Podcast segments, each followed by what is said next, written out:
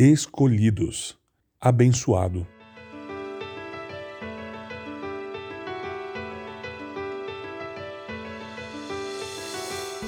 Todo louvor seja a Deus, o Pai do nosso Senhor Jesus Cristo, que nos abençoou em Cristo com todas as bênçãos espirituais nos domínios celestiais. Efésios, capítulo 1, verso 3.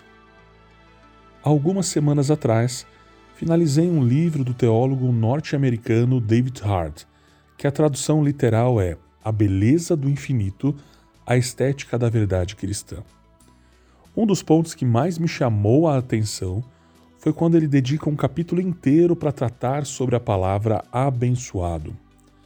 O estudioso famoso fala sobre como a palavra perdeu significado na nossa cultura. Ela é usada mais ou menos como sortudo ou felizardo. Ao invés disso, Hard argumenta que o real significado seria mais próximo da palavra bem-aventurado ou de um estado de felicidade arrebatador. Isso é o que Deus fez por nós no Evangelho. Ele nos deu todas as bênçãos eternas imagináveis, ao ponto de estarmos cheios de alegria. Nossa escolha diária, luta diária, provação diária é se vamos ou não lembrar, perceber e viver essa realidade. Só que isso não depende das nossas circunstâncias. Eu quero te contar um testemunho de um jovem chamado Misha, que está disponível no site da revista Ultimato. Misha era um refugiado em seu país devastado pela guerra. A aldeia e tudo mais quanto ele conhecia foram destruídos por um exército opressor, e ele foi forçado a ser um carregador, levando os suprimentos de um soldado através da selva chuvosa, enquanto olhava para um cano de uma arma. Situação muito parecida com as dos dias de Jesus, quando um soldado romano obrigou uma pessoa a carregar a carga dele por quilômetros. Então, certo dia, um soldado obrigou Misha, sobre a mira de uma arma, a desarmar uma mina terrestre.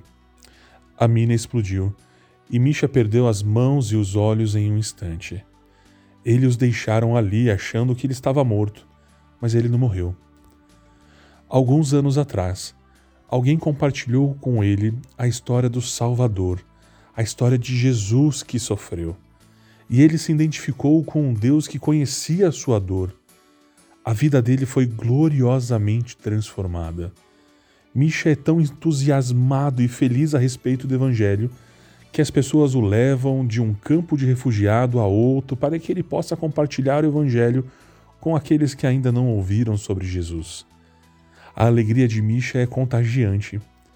Ele é muito mais feliz do que muitas pessoas que enxergam, têm ambas as mãos e não vivem em uma extrema pobreza em um campo de refugiados.